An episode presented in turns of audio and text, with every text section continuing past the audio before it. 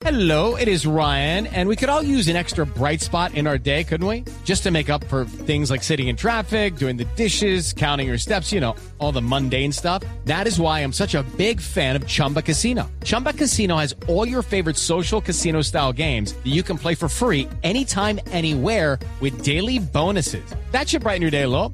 Actually, a lot. So sign up now at chumbacasino.com. That's chumbacasino.com. No purchase necessary. BGW. Void were prohibited by law. See terms and conditions. 18 plus. Análisis, realidad, información en El Radar. Los hechos más importantes de la semana analizados a fondo. El eco de los acontecimientos. Un recorrido por lo que dice la gente con Ricardo Ospina. Aquí comienza El Radar en Blue Radio, la nueva alternativa.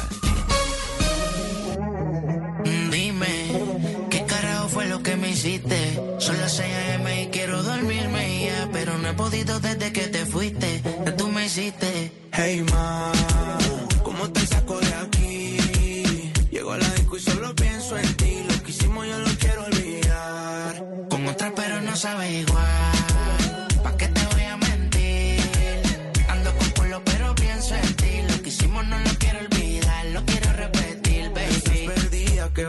Bienvenidos, como siempre, es un gusto saludarlos en Blue Radio, en blueradio.com. Hoy comenzamos escuchando algo de reggaetón, esta canción de Fade, de El Fercho, de Medellín, Colombia.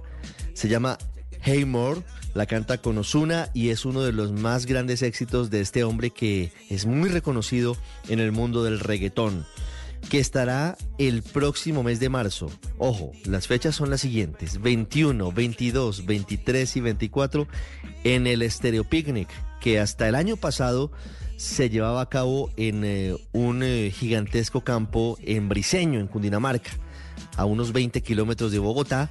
En esta oportunidad, el escenario será el Parque Metropolitano Simón Bolívar.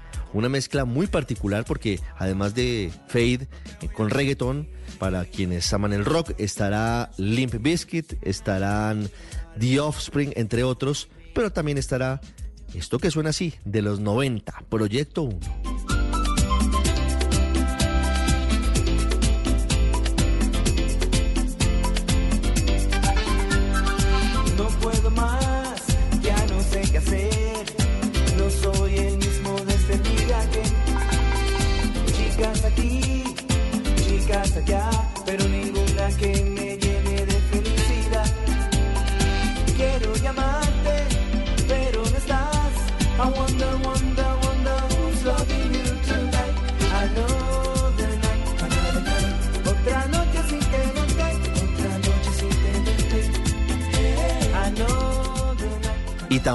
Para los que gustan de la salsa, para los amantes de ese ritmo, suena Fruco y sus tesos en Stereo Picnic, un cartel muy variado el que tendremos en el mes de marzo en Bogotá.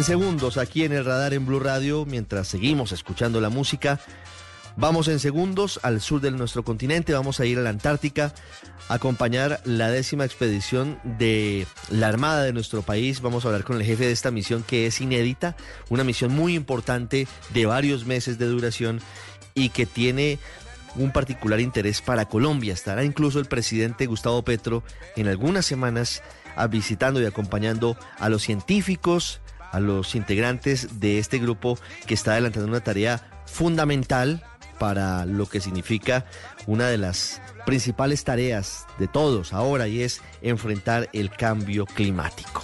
Vamos a hablar también en minutos sobre la inteligencia artificial, sobre lo que está pasando hoy en el mundo, una de las grandes preocupaciones para el trabajo a futuro desde el Fondo Monetario Internacional lanza la alerta y fue uno de los grandes temas que se tocó en el Foro Económico Mundial en Davos, en Suiza. Y al cierre, una charla maravillosa con la mamá, entre comillas, la gran artista Consuelo Lago, la responsable de la creación de Nieves, que cumple 55 años publicados en El País y también el periódico El Espectador. Es un gusto, como siempre, acompañarlos en el radar, en Blue Radio y en BlueRadio.com.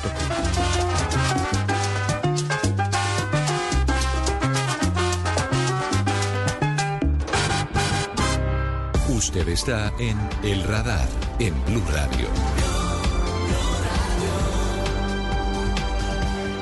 Hoy dedicamos una parte importante de El Radar en Blue Radio, en BlueRadio.com y también en nuestras plataformas de video a la décima expedición antártica que comenzó desde hace varios meses en su preparación, pero que realmente partió en diciembre del año pasado de Buenaventura y de Tumaco, del Océano Pacífico, del suroccidente del país.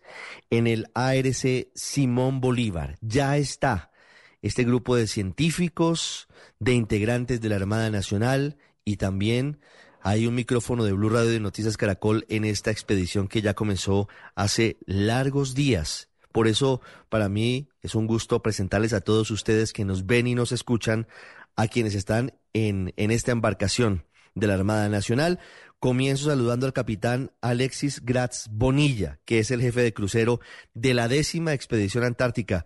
Capitán Gratz, bienvenido al radar, gracias por estar con nosotros. Ricardo, muy buenos días, cordial saludo, eh, saludándote desde el estrecho de Gerlach, aquí en la Antártica. Desde lo más al sur del continente también está, ustedes si están en YouTube pueden ver a Nicole Buitrago, periodista de Blue Radio de Noticias Caracol, que se embarcó en esta aventura científica de la que ya vamos a hablar porque tiene una importancia particular para nuestro país. Nicole, gracias por estar con nosotros también en esta entrevista, en este programa, hablando con los expertos. Gracias por estar con nosotros. Hola Ricardo, un gusto saludarlos. Gracias a ustedes por este espacio. Capitán, comienzo preguntándole, ¿cuántos días llevan desde haber zarpado de Colombia? ¿Cuántos días lleva la expedición? En este momento completamos 52 días, de los cuales eh, llevamos 11 ya aquí en el, en el territorio antártico. Eh, pero antes pasamos por Chile, donde hicimos una etapa de instrucción, eh, intercambio científico en el puerto de Valparaíso. Posteriormente pasamos a Punta Arenas, que es como la última ciudad grande eh, antes de, de, de realizar ese cruce saliendo de Sudamérica y pasando por el, por el famoso paso de el, Drake, que es reconocido por sus difíciles condiciones océano-atmosféricas. Capitán, ¿cuál es la preparación que debe tener una persona para emprender un viaje como estos? Un viaje largo, un viaje al frío, un viaje que tiene una serie de condiciones especiales. ¿Cómo se prepararon ustedes, los hombres de la Armada? Bueno, Nicole también, que está ahí con usted. ¿Cuál fue la preparación? Claro, pues desde el, desde el punto de vista de, de capacitación, de conocimiento marinero profesional, digamos lo que llevamos toda la vida de, de, carrera desde que decidimos esta opción de meternos aquí a la Armada Nacional, tanto hombres como, como mujeres. Eh, hemos eh, adquirido todas las competencias, todas las capacidades profesionales que la institución nos ha suministrado para realizar una travesía de estas. Digamos que, que para nosotros no es ajeno tener que, que realizar eh, eh, operaciones de 30, 60 días, 90 días.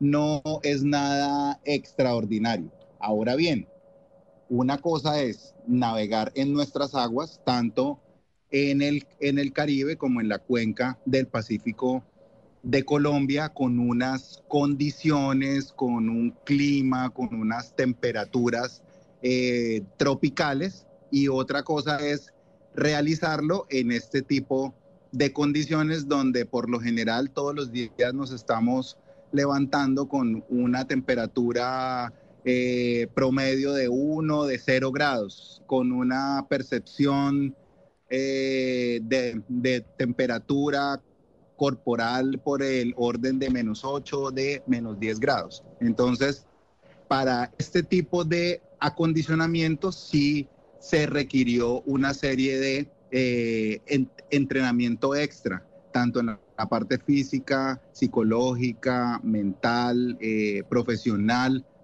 Por ejemplo, los tripulantes que van aquí en el puente llevando el- la navegación, ellos tuvieron que realizar diferentes cursos con el apoyo de la Armada de Chile, donde los eh, ilustraron y les dieron todas las competencias para que pudieran navegar esquivando iceberg, eh, sabiendo eh, que los mismos riesgos que nosotros enfrentamos normalmente en aguas tropicales no iban a, ser los mismos riesgos que estamos ahora mirando en este tipo de condiciones. Sí, capitán, ¿cuál es la distribución, cuáles son las características de la embarcación en la que están, del buque en el que llegaron ustedes a la Antártida? ¿Cómo es el ARC Simón Bolívar? Bueno, primero que todo hay que resaltar que nuestro buque ARC Simón Bolívar es el primer buque de investigación científico marina eh, construido 100% en Colombia por mano de obra colombiana en los astilleros de Cotecmar en Cartagena. En ese orden, aparte de ser el, el primer buque científico construido en Colombia, en este momento es el buque más grande que se ha podido construir y que posee la Armada Nacional al servicio de Colombia. En ese orden es un buque de 82 metros de largo, en términos marineros es eslora, con eh, 15 metros de ancho o manga, con un desplazamiento o peso de, de toda la embarcación de aproximadamente 3.200 toneladas de registro bruto. Esas son como las características básicas. Este buque, po- por estar catalogado pa- para navegar en aguas polares, está catalogado como 3 Charlie, lo cual le da la capacidad para navegar sobre ciertos hielos jóvenes no tan gruesos y poder desempeñarse tranquilamente, brindando toda la seguridad tanto para los tripulantes como para los científicos que van a bordo de la embarcación. Sí, Ricardo, capitán, este buque y lo que hemos podido observar en medio de estas jornadas científicas, como lo mencionaba usted, capitán, es el primer buque científico, pero ¿por qué? ¿Cuáles son las razones que lo llevan a hoy ser el primer buque científico que está en Antártica? Tiene unas capacidades especiales para que los oyentes entiendan un poco cómo ha colaborado la capacidad del buque para las jornadas científicas, qué lo equipa para que ustedes puedan realizar ciencia en Antártica.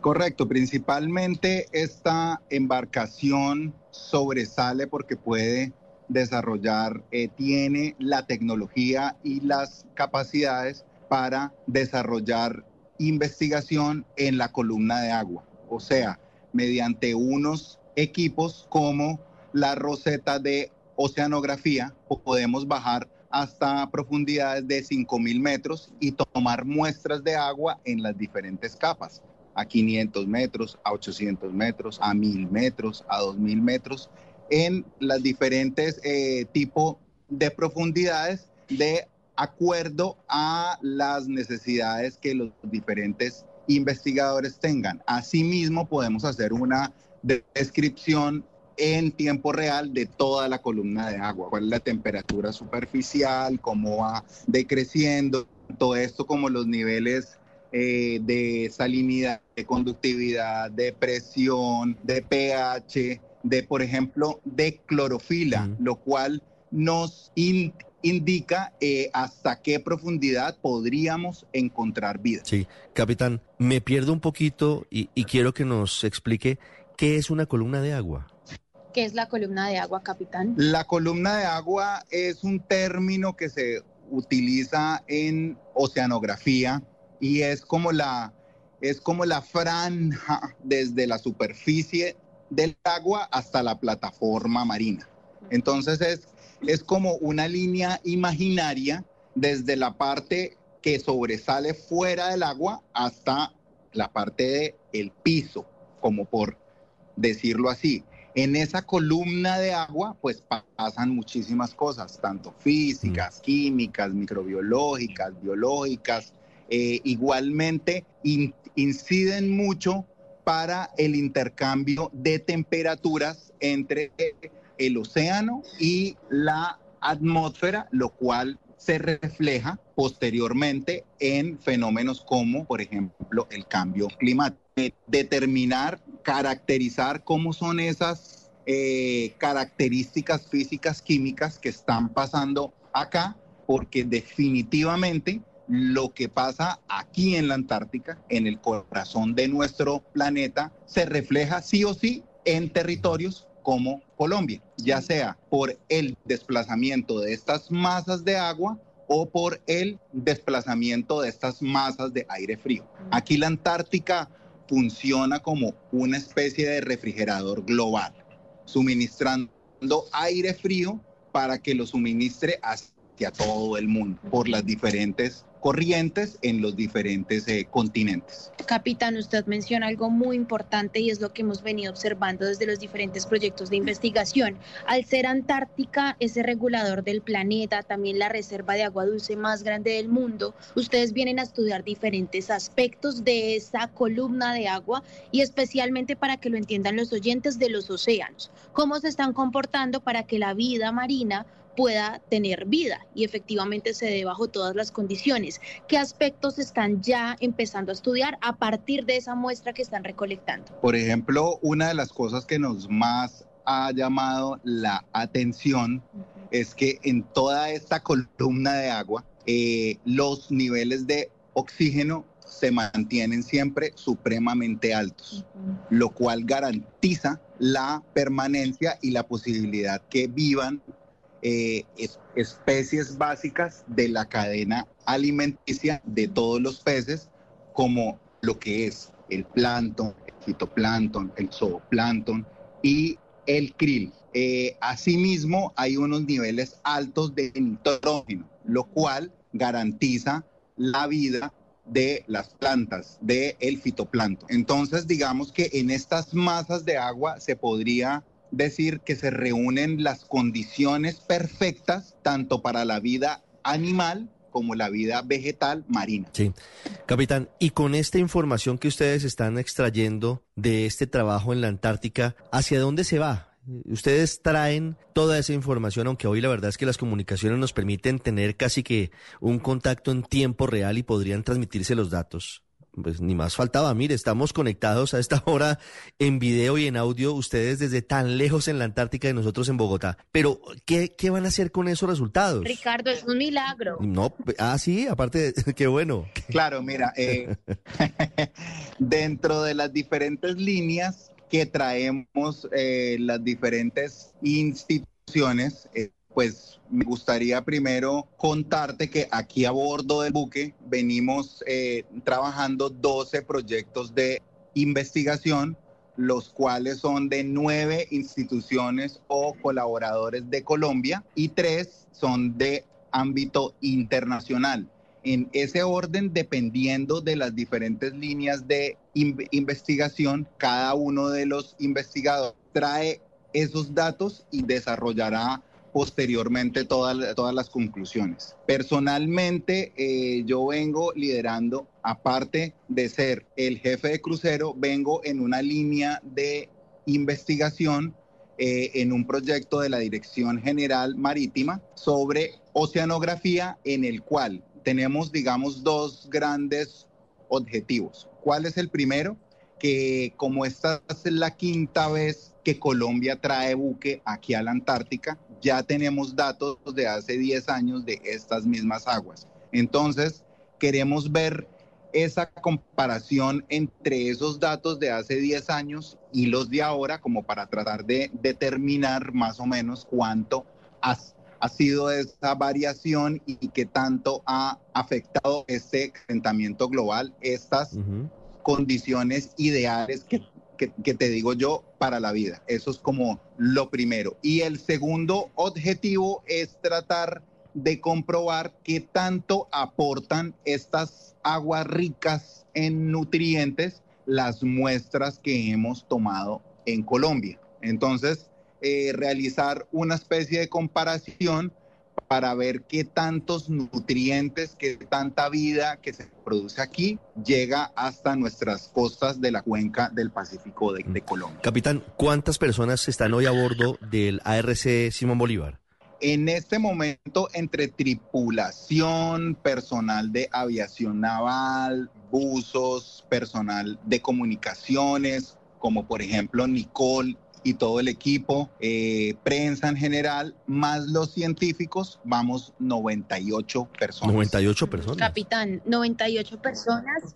Sí, Ricardo, le quiero preguntar al capitán por la dinámica que se está moviendo acá, porque si viene este buque viene a hacer ciencia, acá dentro de dentro del buque pasan muchas cosas. ¿Cómo son las jornadas científicas para que la gente entienda?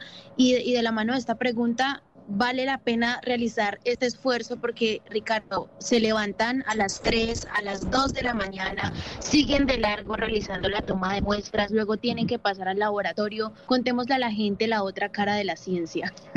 Claro, claro, porque, porque es articular 12 frentes al mismo tiempo. Y indiferentemente de cuáles sean esas condiciones que esté realizando frío, nevando, eh, etcétera, etcétera, etcétera, toca darle todas las herramientas a los investigadores para, para que cada uno dentro de su línea pueda extraer esa información para que puedan luego generar algún producto de ciencia. En ese orden, entonces, como lo dice Nicole, si nos cogió para una línea las 2 de la mañana, que acá puede, puede ser 2, 2 del día, porque aquí la luz aproximadamente entre las 11 de la noche y las 4 de la mañana no oscurece, sino que disminuye. Hagan de cuenta allá en Colombia como si fueran como las 6 de la tarde. Entonces, durante esa franja disminuye un poco la intensidad lumínica, pero siempre hay, hay luz las 24 horas. Entonces, a la hora que, que, nos coja, dependiendo de las necesidades, si lo, que se, si lo que se necesita es extraer muestras, lanzar algún equipo, bajarse ahí en un bote para verificar mamíferos marinos, para observar eh, especies como los pingüinos, eh, ballenas, eh, elefantes marinos, focas, etcétera, etcétera, etcétera.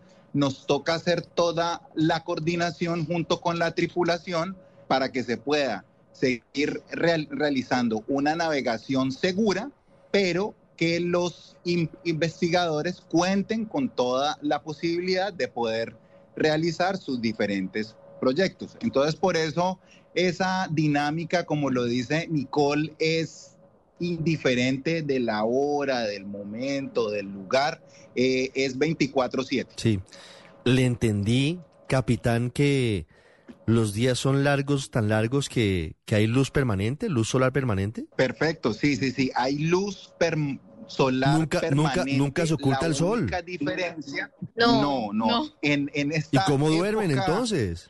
De verano no hay noche.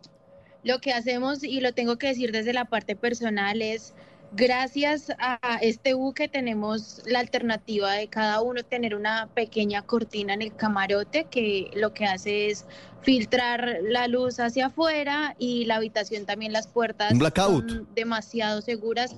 Exacto, un blackout para cada blackout. noche, pero si te levantas, lo primero que vas a ver por la ventana es luz día las 24 horas. Impresionante es. todo esto. Eh, capitán, ¿usted leyó de casualidad 20.000 leguas de viaje submarino de Julio Verne? Sí, claro que Me siento, claro que me sí, siento un poco, sí. Cuando era... me siento un poco recordando la aventura del profesor Nemo, ¿no? No se imagina cómo, cómo esto me lleva a esas lecturas de infancia y de, y- y de primera juventud. Eh, Claro. ¿Cómo, Claro, cómo, claro. ¿Cómo va a ser el proceso de regreso? ¿Cuándo, cuándo termina la toma de muestras? Eh, ¿Cómo, ¿Cómo se hace técnicamente? ¿Regresan por el mismo sitio por el que ingresaron o deben salir por otro lado y cuándo estarían ya en, en aguas colombianas? Bueno, el objetivo nuestro es aproximadamente a partir del 7 de febrero verificar si hay una ventana de, de disponibilidad eh, nuevamente por este paso del Drake tan, com- tan complicado y si las condiciones son favorables, eh, in- iniciaríamos el respectivo. Blue Radio interrumpe la programación. Una noticia urgente está en desarrollo.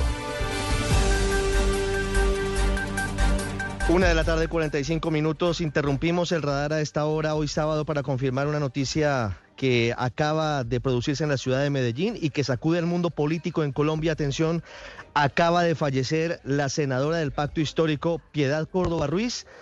Fue hallada por sus escoltas desmayada en su casa y se acaba de confirmar que murió en la clínica Conquistadores de la capital del departamento de Antioquia.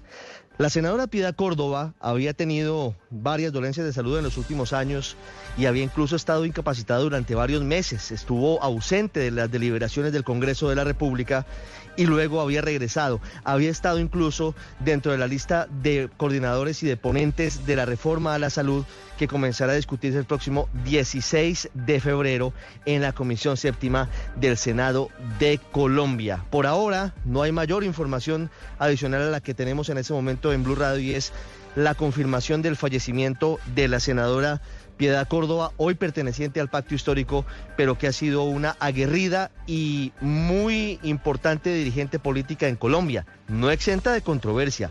Había nacido en el año 1955, tenía 68 años de edad y había estado involucrada en diferentes episodios no muy claros. Estaba siendo investigada por la Corte Suprema de Justicia por varios delitos, entre ellos enriquecimiento ilícito, presuntamente vinculado con el empresario colombo venezolano Alex Saab. Pero no era el único escándalo en el que había estado involucrada Piedad Córdoba, quien había comenzado su historia política en el Partido Liberal.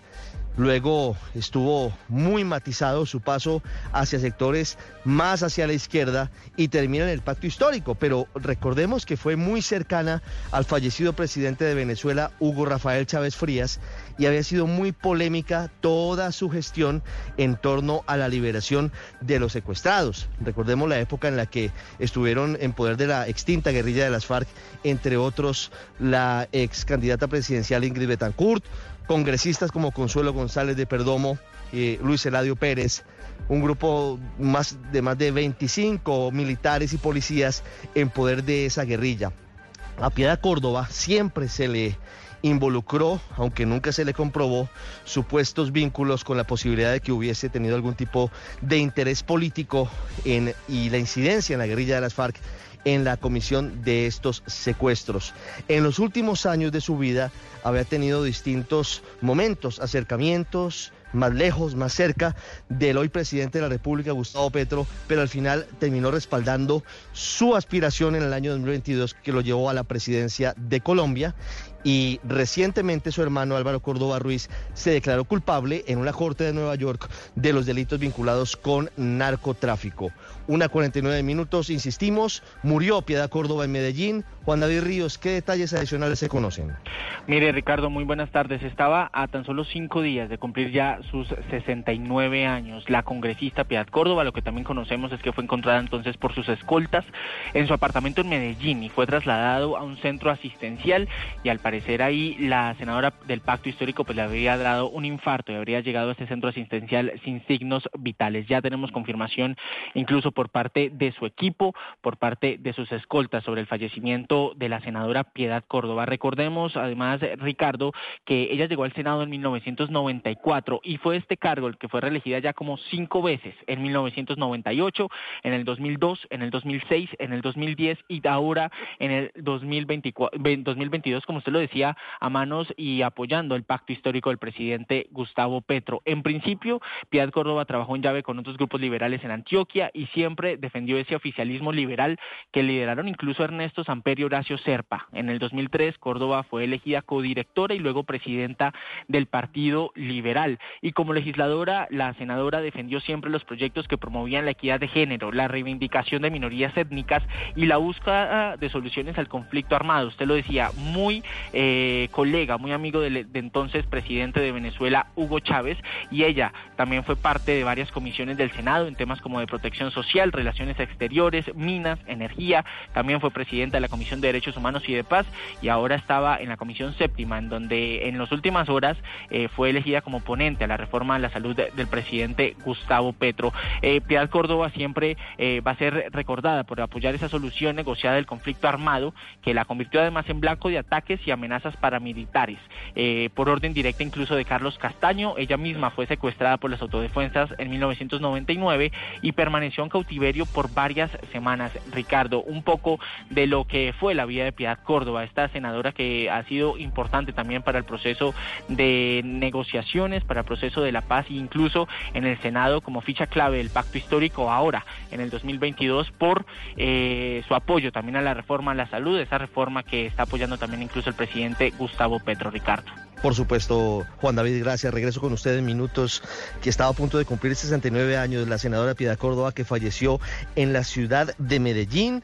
Sus escoltas la llevaron a la clínica Conquistadores, en donde durante cerca de 20 minutos estuvieron intentando su reanimación, pero lamentablemente no fue posible. A esta hora, el mundo político empieza a reaccionar en torno a la muerte de la senadora Piedad Córdoba. Valentina Herrera. Hola Ricardo, buenas tardes. Información urgente entonces que llega con la confirmación del fallecimiento de la senadora Piedad Córdoba. Son varias las reacciones del sector político, en especial de ese sector que estuvo acompañando todos los procesos de paz, de acercamiento con la desaparecida guerrilla de las FARC y otros procesos. Damián, buenas tardes. ¿Cuáles son esas primeras reacciones que se conocen? Sí, señora Valentina, pues una de estas primeras reacciones es del cónsul general de Colombia en México. Hablamos de Andrés Hernández, que a través de su cuenta en X dice mis sentidas condolencias a la familia y amigos de la senadora Piedad Córdoba por su fallecimiento en las últimas horas.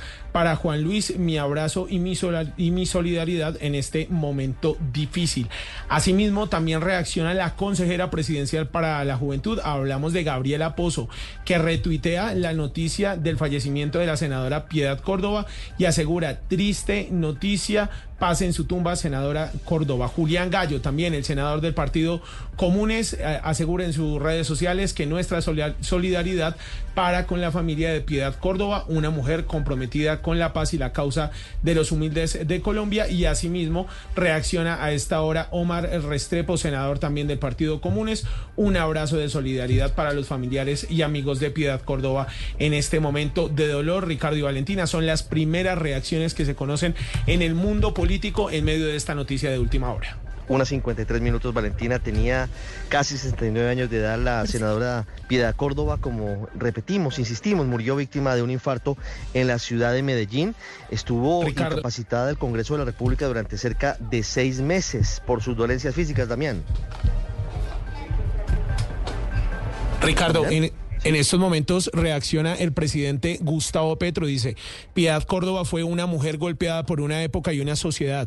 Luchó toda su vida madura por una sociedad más democrática. Su cuerpo y su mente no resistieron la presión de una sociedad anacrónica que aplaudía los ajustamientos de jóvenes eh, que odiaba el diálogo y la paz, que odiaba a los negros, a los indígenas y a los pobres que la trataban como una criminal. Es la primera reacción del presidente Gustavo Petro a esta noticia que se confirma en Medellín, Ricardo, la muerte de la senadora Piedad Córdoba. Presidente Petro atribuye la muerte de Piedad Córdoba. ¿Qué? ¿Me repite, por favor, Damián, el trino del presidente? Es que no, no lo entiendo muy claramente. Bueno, dice aquí el presidente Gustavo Petro, se lo voy a leer completo. Judy was boring. Hello. Then Judy discovered ChumbaCasino.com. It's my little escape. Now Judy's the life of the party. Oh, baby, Mama's bringing home the bacon. Whoa, take it easy, Judy. The Chumba life is for everybody. So go to ChumbaCasino.com and play over 100 casino style games. Join today and play for free for your chance to redeem some serious prizes. ChumbaCasino.com. No purchase necessary. Void where prohibited by law. 18 plus terms and conditions apply. See website for details. Dice Piedad Córdoba, fue una mujer golpeada por una, por una época y una sociedad. Luchó toda su vida madura por una sociedad más democrática. Su cuerpo y su mente no resistieron la presión de una sociedad anacrónica que aplaudía los ajustamientos de jóvenes, que odiaba el diálogo y la paz, que odiaba a los negros, a los indígenas y a los pobres, que la trataban como una criminal. Es lo que dice el presidente Gustavo Petro y después asegura un procurador fascista la expulsó del Senado y se burló de sus lectores. Ahí, recuerde ahí que ahí, Sí, señor. la- está hablando el presidente Petro de la destitución e inhabilidad por 18 años que impuso en contra de Piedad Córdoba. Luego esa determinación fue revocada por parte del procurador Alejandro Ordóñez por los eh, vínculos de la congresista Piedad Córdoba con la guerrilla de las FARC. ¿Qué más dice el presidente Petro? Sí, señor, ese hecho, Ricardo, que usted cuenta que se dio el 27 de septiembre de 2020. Pero volviendo a la reacción del presidente Gustavo Petro en los últimos minutos, dice, un procurador fascista la expulsó del Senado y se burló de sus electores. Quise resarcir el daño y ayudé a que hiciera parte de la lista del pacto histórico. Sentí que lo merecía. Y para finalizar, dice el mandatario, como congresista la conocí y como senadora murió. Una verdadera liberal ha muerto. Sí, gracias Damián. Lo, lo cierto es que Piedad Córdoba estuvo durante largos años investigada por sus presuntos vínculos con la extinta guerrilla de las FARC. Estuvo investigada por sus presuntos vínculos con esa guerrilla en el caso de la FARC política en la Corte Suprema de Justicia. El caso penalmente fue archivado, pero disciplinariamente Alejandro Ordóñez la había inhabilitado. Al final queda habilitada, por eso aspira al Congreso y de nuevo es elegida congresista de Colombia. Y actualmente está siendo investigada o estaba siendo investigada antes de su fallecimiento por presunto enriquecimiento ilícito, luego de que varios de sus asesores entre ellos eh, Andrés Castro, señalaran que ella tenía ingresos permanentes de efectivo de parte de Alex Saab, quien recientemente regresó a Venezuela por cuenta de lo que significó el pacto entre la Casa Blanca y el Palacio de Miraflores en medio de las negociaciones políticas hacia una transición en Venezuela, unas 57 minutos. Karen Londoño está en la clínica Conquistadores en Medellín, sitio en el que falleció hace minutos la senadora Piedad Córdoba. Karen. Ricardo, muy buenas tardes. Y precisamente acá nos encontramos en las afueras de la sala de urgencias de la Clínica de Conquistadores, esto es en el barrio Laureles de Medellín. Aquí hace presencia la policía, hace presencia también los familiares de la senadora de 68 años, estaba a unos días de cumplir los 69 años. Hasta ahora lo que nos han informado en este lugar es que al parecer ella llegó ya sin signos vitales por un infarto cardíaco y pues finalmente no pudieron reanimarla, no pudieron volverla a la vida y acá se declara la muerte de la senadora. También supimos hace un momento, hablando con parte de su equipo de trabajo, que ayer de 5 de la tarde a 9 de la noche estuvo reunida con ellos en su casa y hasta esa hora estuvo trabajando. Entonces, parece que para la familia y para todo su equipo de trabajo es una sorpresa. Hoy lo sorprende la muerte de la senadora Piedad Córdoba. Karen, gracias. Sí, recordemos en cualquier caso que ella, como lo decimos, había tenido graves quebrantos de salud el año pasado, estuvo hospitalizada durante varias semanas condolencias hepáticas incluso, que la habían llevado a tener dificultades para posesionarse como congresista, como senadora de la República el 20 de julio del año 2022. Ella presentó varias licencias, estuvo en duda su postulación y estuvo en duda su posesión y al final logró hacerlo, no exenta de muchas dificultades de salud y no exenta de controversias, como les digo, lo que ha venido ocurriendo en los últimos meses, que tiene que ver por un lado con la extradición de su hermano Álvaro Córdoba por presuntos vínculos con el narcotráfico y con tráfico de armas eh, relacionado con las disidencias de las FARC recientemente reconocidos por él ante una corte en Nueva York y también por el proceso en su contra en la Corte Suprema de Justicia por presunto enriquecimiento ilícito. En cualquier caso, Piedad Córdoba marcó una época en la política de Colombia.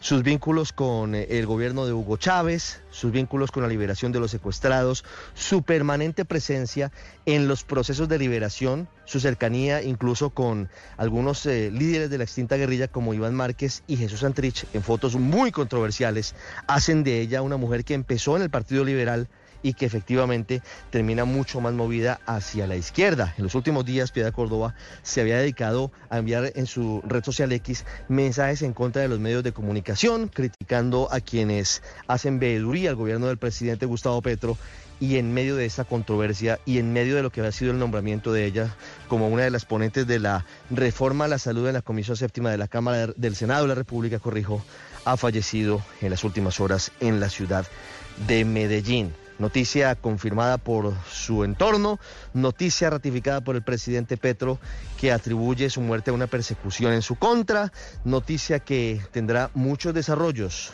desarrollos y reacciones políticas desde todos los sectores.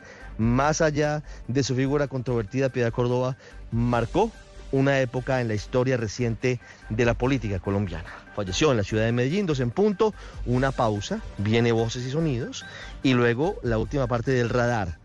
Y después viene el fútbol. Este domingo, en Sala de Prensa Blue, La tragedia en Chocó pone una vez más de presente el olvido del departamento que tras el fatídico derrumbe clama porque el gobierno le preste atención. Promesas incumplidas, corrupción e indiferencia. Hacemos una radiografía y expertos plantean soluciones. Terminó el Foro Económico Mundial en Davos, Suiza, y con un analista experto presente en el encuentro, analizamos los temas que hoy preocupan a las grandes economías del mundo y a las industrias. Noticias Caracol ya está acompañando la exploración a la Antártica. Hablaremos de la majestuosidad de su naturaleza y los efectos del cambio climático en el continente blanco. Sala de Prensa Blue, este domingo desde las 10 de la mañana. Presenta Juan Roberto Vargas por Blue Radio y bluradio.com. Blue Radio, la alternativa. Voces y sonidos de Colombia y el mundo en Blue Radio y bluradio.com.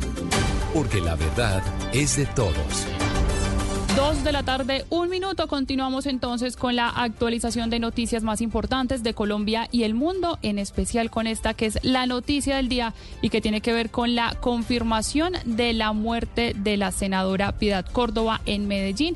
Recordemos que de acuerdo con la información preliminar que se ha conocido fue encontrada por sus familiares en su casa, habría padecido un infarto y luego fue llevada hasta la clínica Conquistadores, esto en el sur de Medellín y allí eh, pues se confirmó su muerte. Ya vamos a llegar nuevamente a la clínica Conquistadores para saber qué información se conoce, qué personas están llegando a esa zona, pero en este momento nos conectamos en vivo con el senador Julián Gallo, que precisamente fue una de las primeras personas en lamentar este fallecimiento. Senador, buenas tardes, bienvenido a Blue Radio y pues como usted lo decía en su mensaje es una pérdida importante para la política del país. Efectivamente, eh, queremos aprovechar primero que todo para darle nuestro saludo y abrazo solidario a todos los familiares y amigos de la senadora Piedad Córdoba. Tenemos que señalar el, el papel tan importante que jugó Piedad Córdoba eh, durante las últimas décadas en la política colombiana. Eh, tenemos eh, fresco el recuerdo de su papel buscando el intercambio humanitario, liderando la iniciativa de colombianos y colombianas por la paz, de manera que eh, es una pérdida indiscutiblemente para el sector eh, político, democrático y progresista de nuestro país. Senador, ¿qué decirle a esos sectores de oposición y que siempre se mostraron contrarios a las ideas de la senadora eh, Piedad Córdoba frente a eso que han venido pidiendo en medio de toda esta lamentable noticia en lo que le han pedido a la senadora? ¿Quién responde en medio de sus controversias y de todas las polémicas que se generaron alrededor de su vida? Bueno, no, en el, en el mundo de la política es apenas natural que eh, se esté permanentemente en la confrontación ideológica y política, pero más allá de eso y de quienes eh, puedan haber sido sus eh, adversarios en la política, eh, como ya señalé, nos quedamos con el recuerdo de esa piedad luchadora comprometida con la paz, la búsqueda de, de- de los acuerdos humanitarios y desde luego que como todos eh, aquellos personajes que han jugado un papel importante en la vida política de cualquier pueblo, de cualquier nación, pues pueden existir, digamos, opiniones diferentes, pero nosotros nos quedamos con ese recuerdo de ella. Mo- eh, senador, ¿ustedes han eh, tenido alguna información respecto a cómo se presentó la situación de su fallecimiento? No, no, únicamente lo que se conoce hasta ahora públicamente es lo que nosotros también conocemos. Listo. Senador, sí. Sí, señor, es el, el senador eh, del Partido Comunes. Estas primeras reacciones, muchas gracias por atendernos hasta ahora. Bueno, a ustedes muchísimas gracias. El senador Julián Gallo, Valentín. Sí, señor, nos estuvo acompañando y es que son varios los sectores políticos, como lo decíamos, que están reaccionando y están lamentando la muerte de la senadora Piedad Córdoba, en especial los que son afines a los temas de procesos de paz. Pero ya, Damián, hay reacción por parte del ministro del Interior, una de esas primeras voces del alto gobierno que está lamentando este fallecimiento. Sí, señora, dice a las 2 de la tarde y 5 minutos el ministro del Interior, Luis Fernando Velasco, mujer afro, a ella la escuché, una de las más bellas intervenciones en Senado, evidenciando un racismo estructural en la sociedad colombiana, polémica, luchadora por la paz de pensamiento liberal, miles de personas, eh, o miles más bien de rosas rojas deberán acompañar su tumba, es lo que dice hasta ahora el ministro del Interior del Gobierno Nacional y también varios senadores que están reaccionando a esta hora, como Clara López Obregón, asegura que lamenta profundamente la muerte de mi colega y compañera del pacto histórico Piedad Córdoba. Por su parte, el senador del Polo Democrático Alexander López asegura que con extremo dolor recibe la noticia del fallecimiento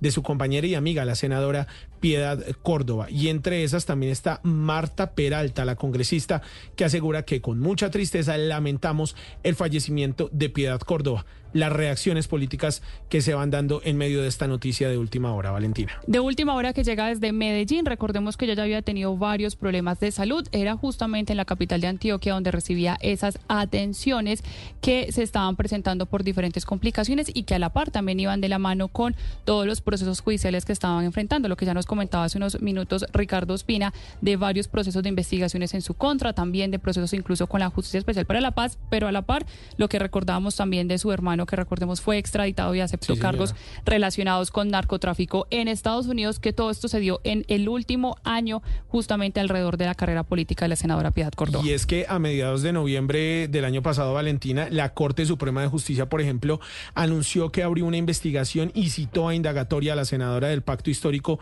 Piedad eh, Córdoba. Todo esto en un eh, caso por presuntos delitos de enriquecimiento ilícito, peculado por apropiación a favor de terceros y falsedad en documento público. En ese momento, el alto tribunal decía que los hechos eh, que estaban dentro de la investigación por enriquecimiento ilícito, por ejemplo, tienen que ver con supuestos incrementos patrimoniales por justificar de familiares cercanos a Piedad Córdoba durante los años 2006 a 2012.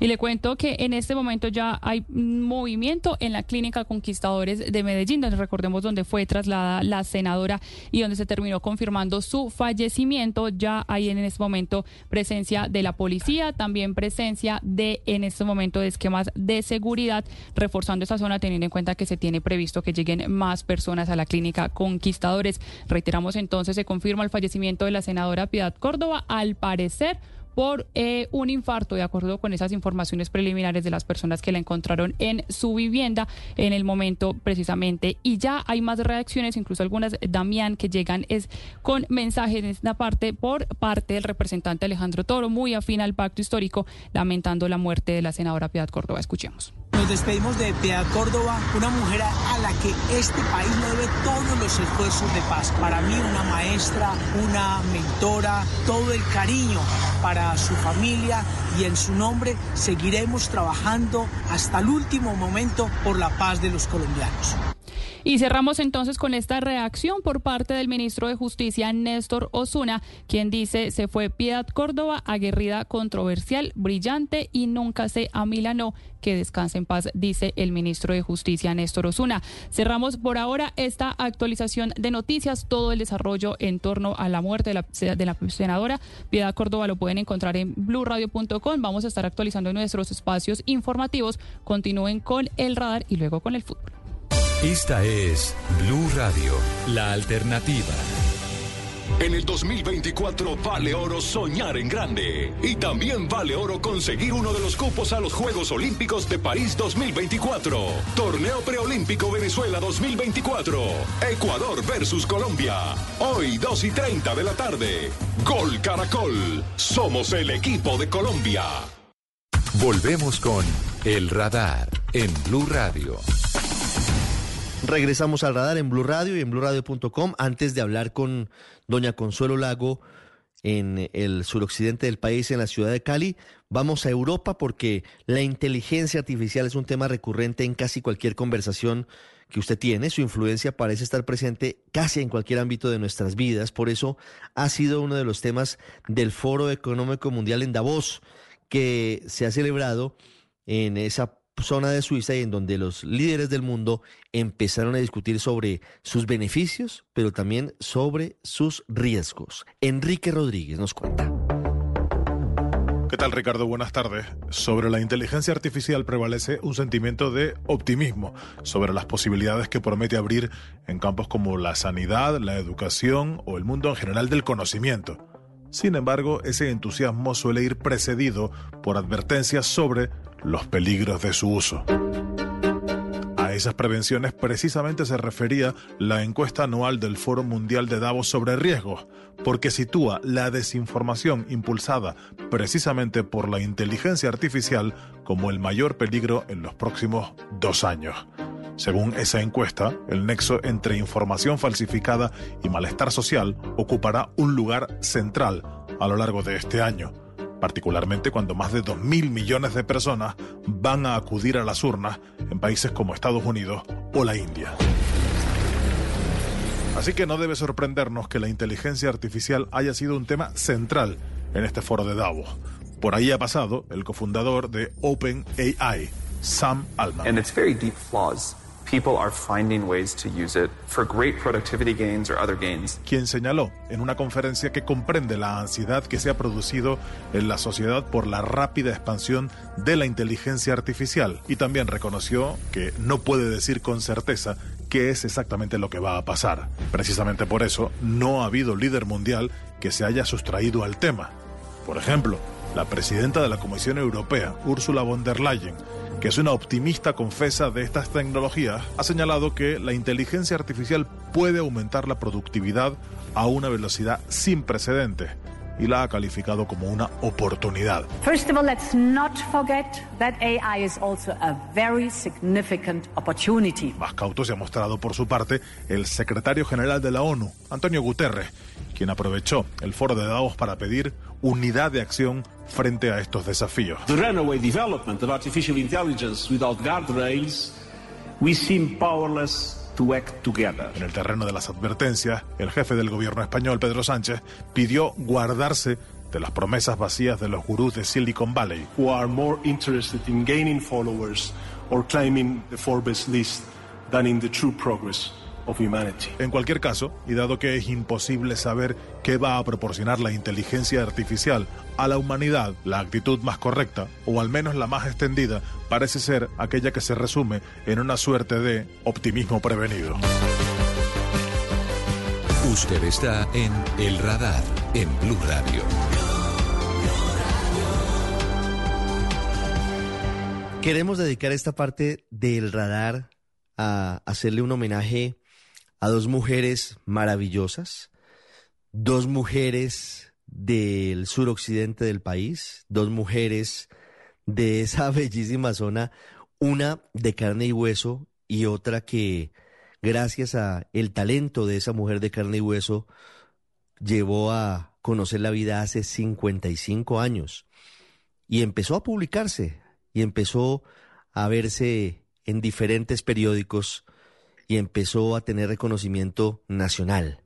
Estoy hablando primero de esa maravillosa mujer que representa la cultura de el afro del Pacífico como es Nieves, que se quedó en sus 20, 20 años para siempre. Y de, podríamos decir, la madre de Nieves, hablando desde la creación de Nieves, de la gran artista, digo yo, porque para hacer caricatura de ese nivel se necesita tener un gran nivel de arte. Consuelo Lago, que nos atiende a esta hora. Nieves está cumpliendo 55 años y Villegas Editores hizo una maravillosa selección de algunas de las más interesantes y bellas caricaturas de Nieves a lo largo de estos 55 años. Doña Consuelo, bienvenida al radar, gracias por estar con nosotros. Bueno, encantada, mucho gusto. Doña Consuelo, 55 años de Nieves, ¿cómo llegó a esta edad? ¿Cómo le parece? Pues eh, viviendo con paciencia cada año. ¿De dónde surge la idea de crear a Nieves, doña Consuelo? Pues de los deseos que tenía yo de tener un trabajo agradable y no lo había encontrado porque había trabajado en unas empresas que no me gustó, no me gustaron. Entonces resolví, eh, debe haber una manera, debe haber una manera de uno trabajar haciendo lo que le gusta, dibujando o creando una caricatura. Ahí se me ocurrió crear a, a Nieves, pero fue muy curioso porque el primer día salió blanca. Yo quería que fuera negra porque el periódico es, todos los periódicos, todos los dibujos son sobre papel blanco. Entonces yo quería hacer una figurita negra para que se destacara bien en el papel. ¿Y por qué salió blanca? Esa primera edición. Eh, la primera salió blanca porque yo no sabía con qué materiales hacerla. Yo eh, usé una, una pintura espesa sobre un cartón y, y yo no sabía que había que hacerla sobre papel blanco eh, con tinta china negra común y corriente. Me costó mucho trabajo averiguar eso porque yo no había estudiado diseño gráfico. No he estudiado diseño gráfico. ¿Y, qué, cuáles habían sido sus trabajos anteriores, doña Consuelo? ¿Habían tenido que ver con, eh, con diseño? Pintar, ¿O con pintura? no, yo, yo, yo he pintado toda la vida cuadros. Eh, Nieves es un, un personaje que apareció como saliéndose de esos cuadros, ella tenía, eh, esos cuadros tenían una, un espíritu burlón que se convirtió en una caricatura y, y, se separó los dos estilos. Yo seguí pintando, pero también hice ese, esa caricatura Nieves aparte. y, y, Nieves se convirtió en un éxito. Me, me costó mucho trabajo averiguar cómo se hacía, porque ya le digo, yo usaba unas pinturas que no estaban preparadas para eso ni, y no sabía cómo hacer. Descubrí después de mucho tiempo que, que dibujar, hacer una caricatura era simplemente usar tinta china sobre papel blanco. Yo me demoré mucho en descubrir eso porque no lo había estudiado. Y usted, doña Consuelo, llega con Nieves al periódico El País, dice yo, yo tengo una propuesta que puede ser interesante ¿Y le dan la oportunidad de publicar a Nieves? ¿Cómo, es esa primera oportunidad, esa primera vez en la que Nieves empieza a aparecer en, los periódicos? Pues yo, yo, no, yo llamé al periódico, al director, y le dije que, que yo estaba pensando eh, escribir alguna, algún cuento, hacer una historia escrita y él me dijo que le parecía muy buena idea y me mandó unos una fresna, una cantidad de papeles y, cuando yo me di cuenta que, tenía la casa llena de papeles, yo no, sabía qué iba a hacer con esto. Entonces lo llamé otra vez y le dije, no, yo no soy capaz de escribir una novela en este momento, más bien hagamos un personaje. Y él me dijo, pues si quiere haga un personaje, pero tiene que ser muy femenino porque es para la página femenina. Y cuando él me dijo eso, yo me imaginé a Nieves. Creo que fue eh, eso lo que pasó. Nació Nieves el 11 de mayo de 1968 en Juanchito. ¿Cómo, cómo le llega la idea de hacer a Nieves? Pues porque yo estaba viendo a Nieves en todas partes en Cali y lo sigo viendo. Nieves es un personaje que existe en Cali hace mil, muchos años. ¿Qué representa Nieves? No me lo inventé yo. No me lo inventé yo. ¿Qué, representa Nieves? ¿A, quién, ¿A quiénes representa Nieves? Representa a una muchacha joven, eh, caleña, eh, con ganas de hacer algo y de trabajar y muy inteligente, además, entre otras cosas, porque, porque además de ser Nieves, el personaje que es, eh, siempre tiene un comentario al lado que vale la pena leer. Y ha estado en todos los momentos. No creció nunca Nieves. Nieves se quedó como las caricaturas eh, fija en el tiempo. Quedó de 20 años. Sí, ella, ella, ella me la imagino de 20 años y así sigue siendo. Usted sale a la calle y vea Nieves por en todas partes. No, pero por supuesto. En el Valle del, en el Valle del Cauca usted vea Nieves en todas partes. Bendita sea la feria de Cali. Eh, entre otras cosas, dice Consuelo Lago con Nieves, viéndola eh, en pandemia con tapabocas a Nieves. Los caleños tenemos que defender los farallones. Ha pasado por todas las épocas y luego llega la prensa nacional, doña Consuelo, porque llega el espectador. Sí. ¿Cómo fue la llegada del espectador? Sí. Pues igual que en el país. ¿Con quién habló en el espectador? ¿Usted recuerda quién con le abrió el la puerta? director, Con, con Fidel Cano. Con Fidel, así es. Yo hablé personalmente con él, le dije, bueno, usted ya conoce a Nieves, le gusta, ¿por qué no la saca aquí? Con... Y, y salió. Y, sí, y sigue siendo Eh, exitoso. Tengo un recuerdo muy agradable de Fidel Cano. Bueno, eh, don Fidel como Una persona siempre. maravillosa. Por supuesto. Doña Consuelo, en el ecosistema, en el entorno de Nieves, están otros personajes. Está el novio eterno de Nieves, que es Héctor. Eh, Sí. Está Pandeyuco. Importantísimo. ¿Quiénes son, quiénes conforman ese entorno de Nieves?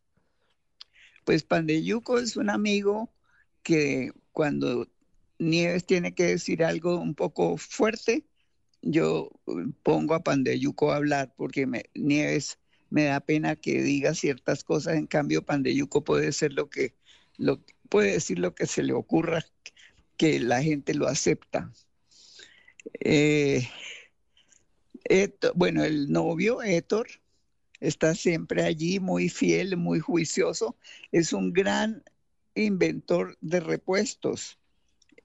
Héctor es muy colombiano. Él sabe hacer el repuesto que usted necesita y que no existe en el mundo y que es muy difícil de hacer. Eso lo hace Héctor.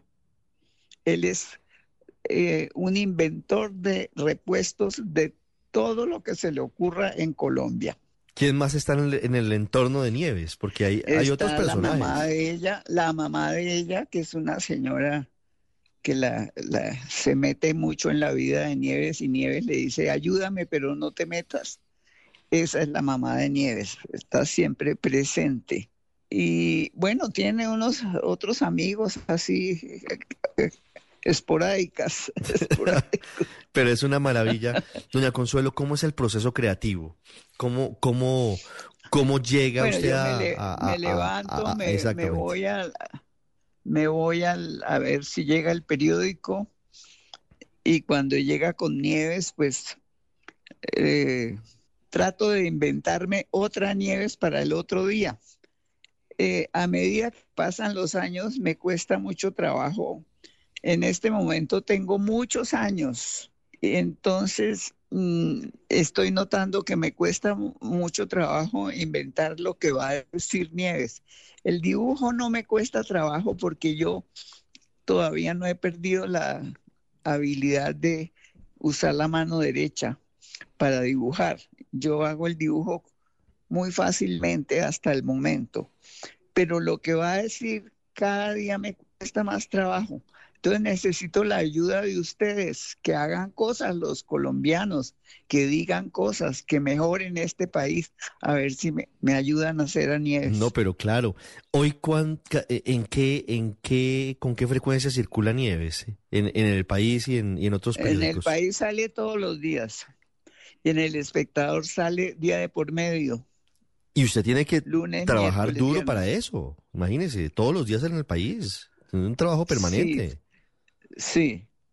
Y entonces me está costando trabajo eh, hacer la Nieves todos los días porque no sé qué, qué ponerla a decir porque los colombianos están muy quietos, no están haciendo nada importante, no, no estimulan a, a la gente de este país. Está cada día este país más, más caro, más difícil y igualmente pasa eso con Nieves. Nieves necesita que esté pasando algo importante en Colombia para que Nieves siga viva. ¿Y cree usted que no está pasando nada, o, que están pasando pocas cosas importantes en Colombia? Muy pocas cosas importantes. Nos en quedamos, Colombia nos quedamos en cosas menores. ¿Usted cree que nos enfrascamos en, en- en peleas o en discusiones estériles?